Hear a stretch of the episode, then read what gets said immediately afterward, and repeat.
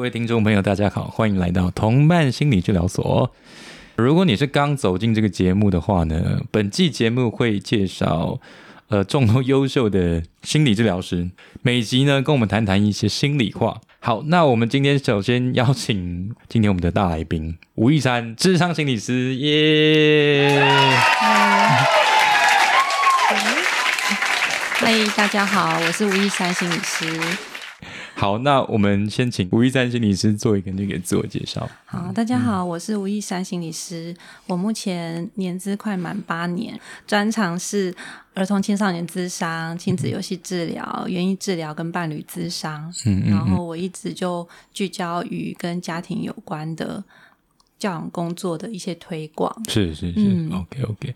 好，那。呃，跟同伴合作的契机是在怎么样的一个情况下发生这个合作的关系？嗯，我觉得是很奇妙的缘分。嗯，我在刚开始成为行动心理师的时候呢，加入了长照，然后服务到了一些早疗的儿童。嗯，然后我自己觉得智商在早这一块训练其实是比较不足的，因此我就去呃报名了。蔡欣他开的早疗团体课，然后就认识了他，所以他也是我的老师。是是是是，我他好像他是很多人的很多弟子呢。是，当初是他来找你，他找你来是来跟他一起合作。对，他就说他终于。觉得盼到一个合适的时机，可以开一个属于他的 是是是是是，所以基本上也是认同他开这个治疗所的一些想法跟理念呢。是 OK OK，还是说他有点有点威胁？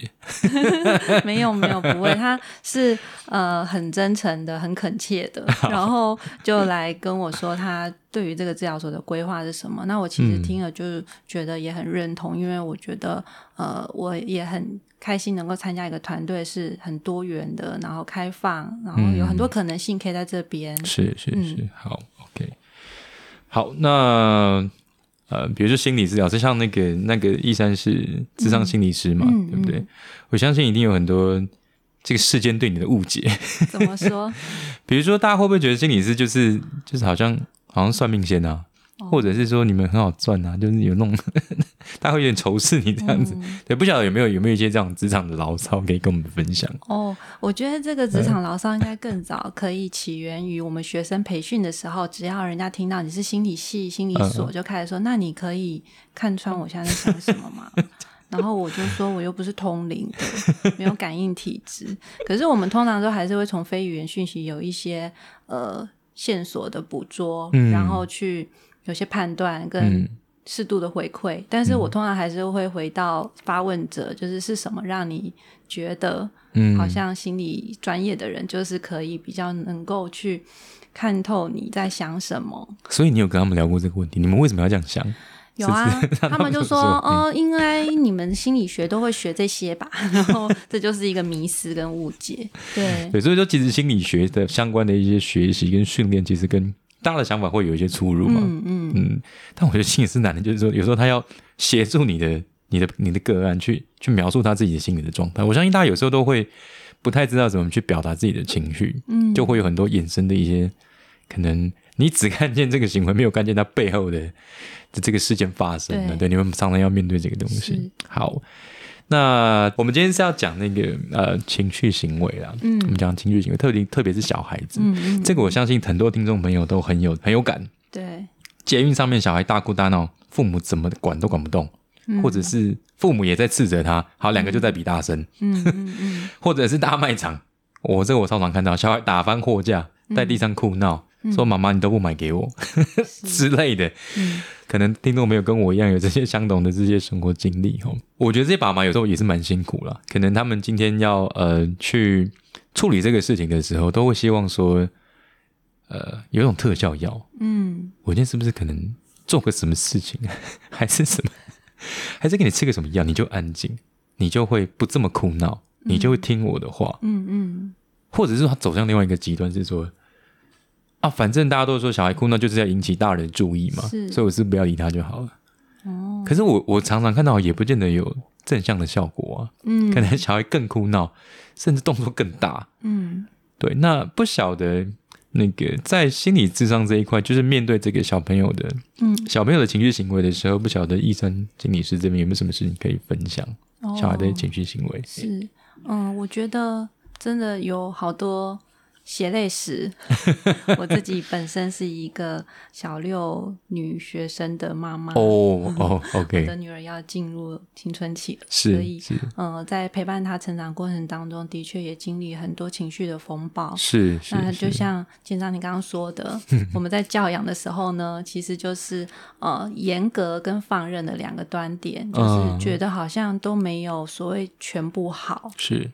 所以我们其实就会去想说，怎么样拿捏一个平衡，但是这真的是很难一次到位的，因为我觉得父母是人，不是神，所以我其实，在看待情绪行为这议题的时候，会觉得我们可能会需要先。允许自己犯错，然后去尝试很多的方法，然后要等待孩子有他的成长跟练习。嗯嗯嗯，OK OK，有那个感觉。心理师的妈妈也是也是人，好不好？不要大家以为好像 心理师的妈妈就是很会扛住自己的小孩，也会理智线快断掉。OK OK，好。那其实我们刚延续我们刚刚讲那个哭闹这个事情哈，我的认为是这样子，就是小朋友他可能。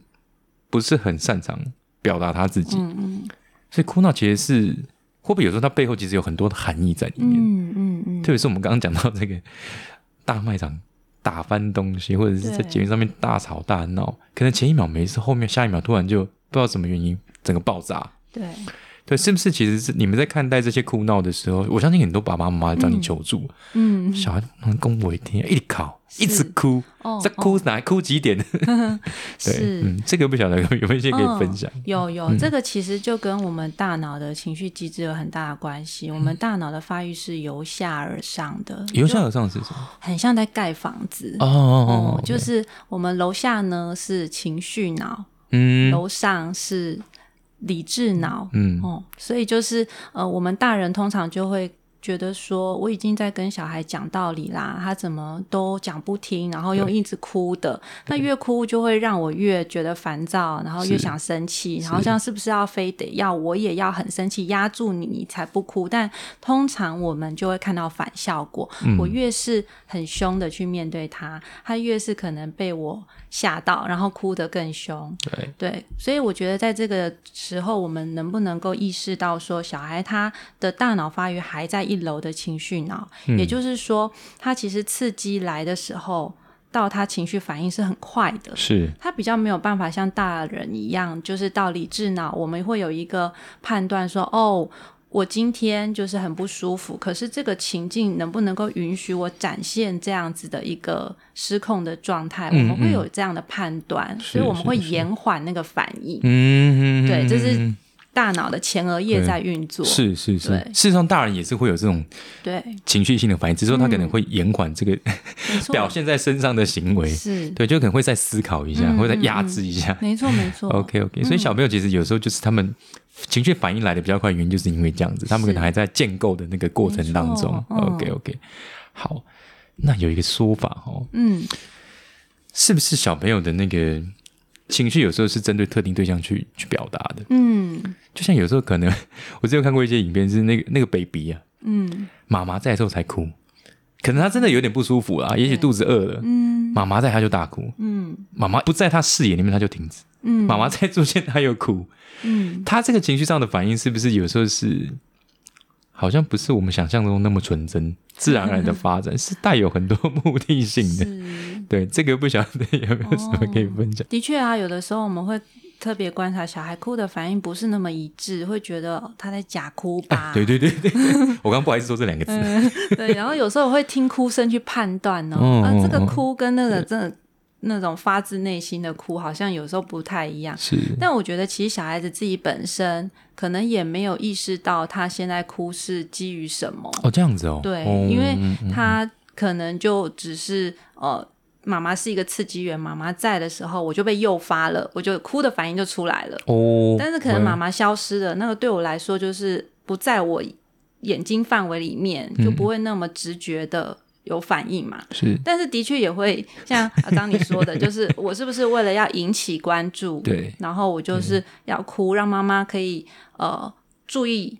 回到我身上这样子。是是是对是，我刚刚原本想用“工于心计”这个字情就描述他们的这个所谓的假功，可我觉得这个好像又、又有点 用词好像有点用力过猛。嗯，对，但其实小朋友他其实没有想这么多啦，有时候是我觉得这是大人加注给他的一些行为上的解人的一些释。诠释。对，我觉得那个父母会想要掌控他，其实大人会想要面对小孩的时候有嗯。控制感，会觉得我可以搞得定小孩。是是是，对，所以我们通常就会从小孩很多反应，我们就会去归纳、去整理、去找一个逻辑。啊，但其实我们最挫折的就是很多时候是没有逻辑可循。的。哎，对对对对，所以我们就会很无力，嗯。我们就会开始看很多的教养的心法，然哦后去上很多的 家长课程。是是，可是其实说到底，疗愈因子都还是在依附关系。嗯。刚刚我们说那个苦恼，其实就来自于他有一些需求没有被满足，嗯比如说妈妈，你有没有呃关注我？那个是一个被看重的感觉，满足我的需要。在孩童时期，可能是呃他有没有吃饱，然后我的尿布有没有换，然后有没有人陪玩。嗯嗯，然后在更大的时候，就是有没有能够很专心当我的玩伴，还是爸爸妈妈你们都在旁边划手机？对，所以其实孩子他们会想要被重视、嗯被爱、被认同。是是嗯是，OK OK，好。那由于现在这个时代，刚好我们那个易山心理师也是妈妈，嗯，我觉得你一定用过一个方法。你是不是小孩在哭的时候，你就丢平板给他？哎、其实这个、这个是现在这个时代我蛮常看到的一个一个方法。所以，我们刚刚在讲那个特效药，就小孩哭闹的时候，对，有什么特效药？很不幸的，我觉得三星可能是一个，可能是一个选项啦，可能是一个选项。嗯。的确，蛮多时候他们在哭闹的时候，我可能播一个天竺鼠车车给他看，就不哭了。嗯嗯嗯，现在这个时代，因为这些 这些媒体的东西、网络东西很发达，行动装置很发达，嗯，蛮多山西保姆的，对不对？事实上，啊。这个东西有没有什么缺点呢？因为表面上看起来又快又有效，对啊，对，而且我觉得很多家长可能一刚开始也不想要就使用三 C 保姆这个策略，因为可能真的是他们也就没办法挡得住孩子去拿，嗯然后甚至有的时候是请。呃，长辈稍微顾一下，那长辈可能也就拿孩子没办法，那就只好让孩子可以用到这个三 C。那孩子其实，在时间管理上面，还有自制力上面，他们是比较不足的，就会常常会超时。嗯，对，那就像你说的，的确立即有效。为什么呢？因为它的声光效果实在太缤纷了，实在很快的抓住孩子的眼球，所以他们就会有一个单向刺激的存在。嗯也就是说，他会透过一直的有这些声音啊、影像的转换，然后孩子就会一直聚焦在上面。嗯，对，然后就会长久的影响是，我们的孩子变成他不是跟一个有双向沟通的对象在互动，就会变成。哦我们会看到有一些孩子呢，他在理解跟表达的能力是比较弱的，是来自于这个，因为他们长久以来就是单向的接收刺激就好了，他们不用去想说哦，这个人他的非语言表情是什么，嗯他的语气、音调，然后我现在觉知到的社会线索是什么，嗯。然后我要回应的是什么？因为这个孩子的沟通表达能力是从跟人的互动长出来的，对对对，他没有办法从三 C 里面发展出这个能力。是，而且这会有一个警讯是，嗯如果当我们太依赖这个三 C 保姆的时候，孩子他会对于跟人玩的这件事情，他比较难嗯。提起兴趣，是因为三 C 实在是太有趣了。嗯，嗯对，然后而且又不会忤逆我，对，而且他会有控制感，就是我 喜欢这影片，我就可以继续看；我不喜欢我就划掉。是是是是，可是这样的警讯就来自于说，孩子会很难忍受无聊。嗯对，比如说在一个假日，可能他的一天可以使用时间，假设是三十分钟，嗯啊，顶多一小时的三 C、可是如果在其他没有使用时间，他可能也会觉得好无聊哦。嗯那我们就比较担心的是，真的有到网络沉迷的状况，比如说一天一定要使用五小时以上，然后没使用又会开始眷恋，哇这样就会 是一个沉迷的警讯。那这时候家长即使要再跟小孩培养关系，说，哎，我跟你玩呐、小孩不见得领情。是是是，但都是你一手造成 的，对对对，所以就是短对时间它有效，但是长远来看其实是有副作用。了解了解了解，所以父母这招 不要太常找三些保姆来带你的小孩，好、不要太常抠他。OK OK，好，那接下来我就讲到这个。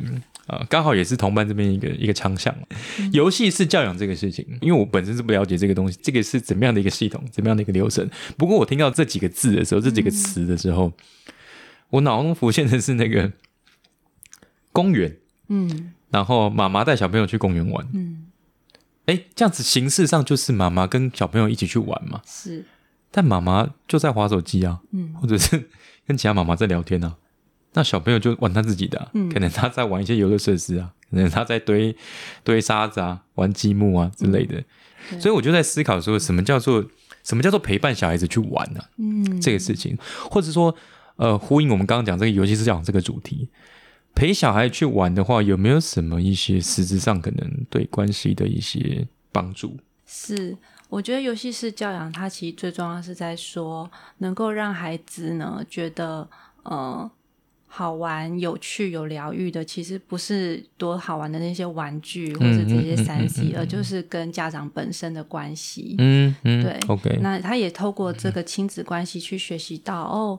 我是被看中的，然后人是可信的，哇！然后他也会有那个勇气可以去探索这个世界，因为我的爸妈是我的后盾，或是我的家长，因为可能不一定是爸妈带嘛，嗯嗯嗯嗯嗯。然后这样就是一个正向良善的循环，是是。对，所以当我们如果亲子一起游戏的时候，家长的焦点是不在跟孩子互动的关系里的，就是他是在他的手机或者是做其他事情，其实孩子也会有那种。被晾在一边的感觉，就是哦，你只是带我来，像司机这样。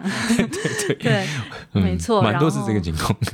就他自己也在想着怎么打发时间，或甚至我们刚刚说那哭闹行为，可能也会来，或是他会开始弄东弄西弄别人，就是也是为了换回。家长的注意力，对对对对对，所以要认真带小朋友去玩。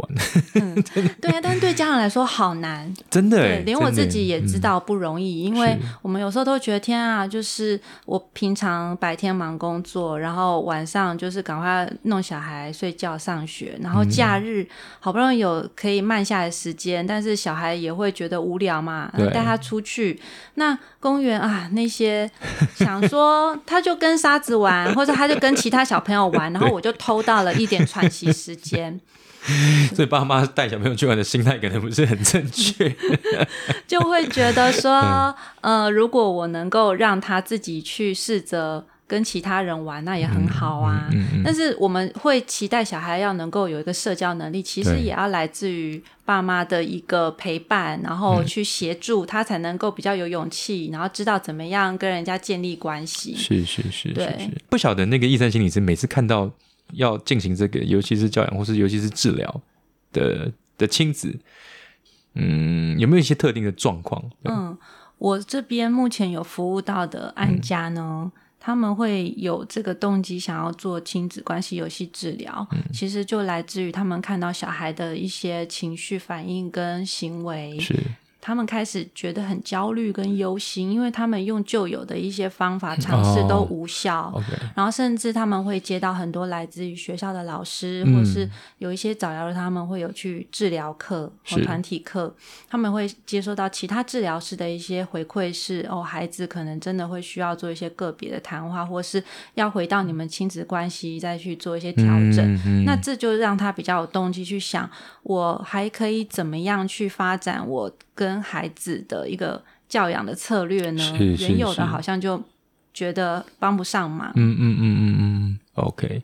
所以说他们会尝试说，哦，这个感觉又是在找仙丹呢，有一点这种感觉，对不对？他们愿意去尝试说这种游戏式治疗是有点在，嗯。医生呐，你上次开这个药没用，这次可不可以新的药给我？常常都很焦虑的，因为很多家长会想要赶在孩子的黄金年龄，就是有一些可以及早的做一些教养工作，然后就赶快的可以让我的孩子能够比较有好的成长跟发。发展，那我觉得，嗯，也有一部分的家长是他觉得做好准备了，嗯，也就是说，他可能也意识到前面一些时间他太聚焦于自己的工作，哦，然后这会变成他们亲子关系可能有些疏离、沟通上面的一些阻碍。他也在想的是怎么样来修复或增进他们的沟通，有一种赎罪感，赎罪。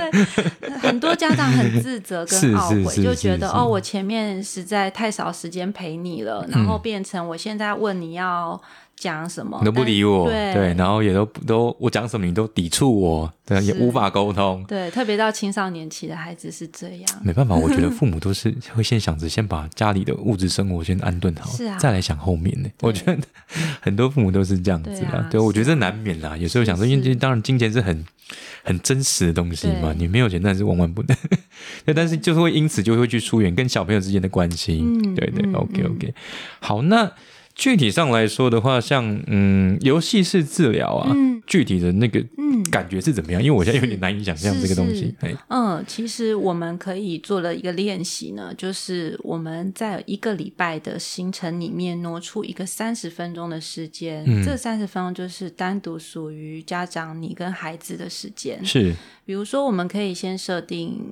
呃，某一个孩子，如果我们的孩子不是独生子女，是有其他手足的状况，嗯，那家长本身可以自己先想，诶，哪一个孩子是我想要先跟他，呃，透过游戏治疗的方式去拉近跟他的距离的，是是是，对，或者说我可以透过在跟他游戏的过程中更了解他，因为我会捕捉到他比较多的反应嘛，对，所以这。三十分钟呢，是其他家人、其他手足不能来打扰的，一对一的精心要先营造这个、营造这个环境跟时间出来。对，然后呢，我们通常会请家长跟孩子一起讨论家里有的一些既定的玩具。嗯。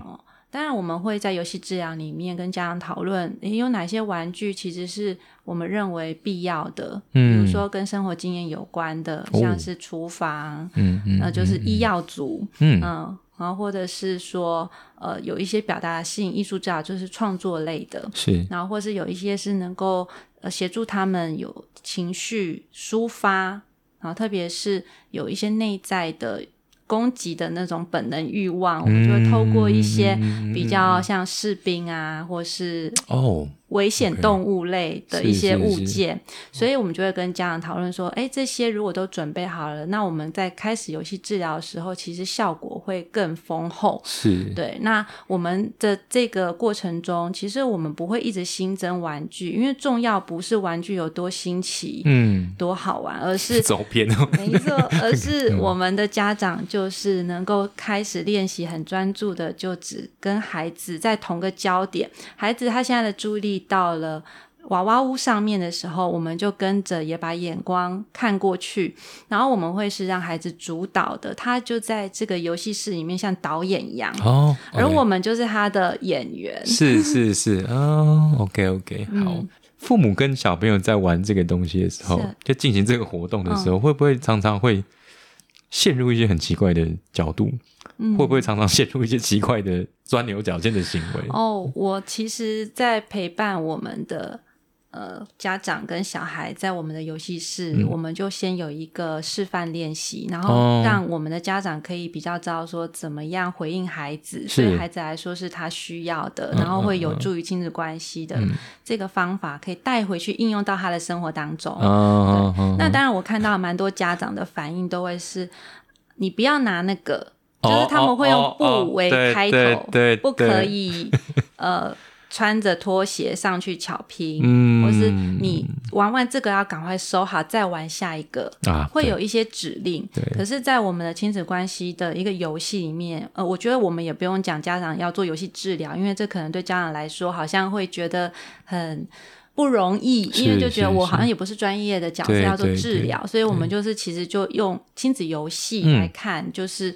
游戏是有疗愈因子在的嘛。嗯，那就是如果家长我们能够意识到说，哎，我好像有的时候太心急，或者是哦我可能在孩子在玩的时候，我就心里会有觉得，哦，他现在弄得脏兮兮的嗯衣服怎么洗？对我开始这些焦虑出来的时候，嗯我能不能也就 hold 住我自己，然后是问我自己现在在担心什么？嗯，因为现在是嗯孩子的主场，对对，所以如果我们能够多讲一些你可以怎么做，是。对，比如说我们在游戏的过程中必然会有要射线的状况，因为比如说当孩子他拿着飞镖要对我们射，对，那我们也不能够就这样子让我们受伤，是是，所以呢，我们就会有一个表达，我知道你觉得这个飞镖很好玩，是。就是理解他的感受，嗯，然后我们就说限制，可是我不是拿来被你射的。如果你想要射东西，你可以射这个抱枕，嗯嗯，哦那哦，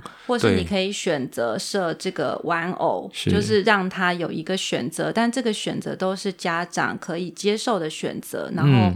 再让孩子知道说，我也很尊重你的主导性，嗯嗯嗯，对。嗯嗯那孩子就会感觉到家长的变化。是。诶，妈妈今天没有一直在碎念，啊，对，然后妈妈好像蛮让我自由去发挥的，嗯然后妈妈展现出来的一个态度神情，好像会觉得跟我玩很有趣，啊。或是今天是爸爸一起玩的话，那就是爸爸也玩的很起劲哎，原来就是我跟爸爸可以玩的这么疯，是是他们会有就是。对于原本爸妈的那个印象会有一些转化，嗯嗯嗯嗯，有，真的是，而且而且因就因此，然后亲子关系可能拉近的时候，我相信有时候，因为有时候觉得都是这样子，你只要愿意，你只要愿意去倾听，或者是愿意去观察，对，就是了解彼此的状态，然后也给予一些尊重的话，其实有时候很多事情是啊，没有什么不能谈的。对对对，OK OK，好。那我们今天非常谢谢易山心理师跟我们呃介绍的这个哭闹没有特效药，好，我要再次声明啊，不是要给他吃药，还有不要太常打给三七保姆。嗯然后还有他跟我们介绍这个游戏是教养跟游戏是治疗的一些一些一些说明。对，那当然我们也是，如果父母可以有一些呃真的需要一些专业协助的话，其实现在市面上包含同伴这边也有提供这样子的一个一个服务，嗯那可以欢迎来了解看看都没有关系。嗯，那我们呃易山心理师本身有在经营粉砖嘛，对不对有？的，太好太好，那我就我也会把这个易山心理师的粉砖的连接放在我们的说明栏。好，那如果说您有什么想法建议的话，欢迎在我们的节目下面留言，或者是寄这个 email，也在说明栏。那大家可以欢迎就是提供一些意见，也许是我们第二季的素材也说不定哦。好，那我们今天就节目到这边，我们就下期见喽，谢谢，拜拜。谢谢大家，拜拜。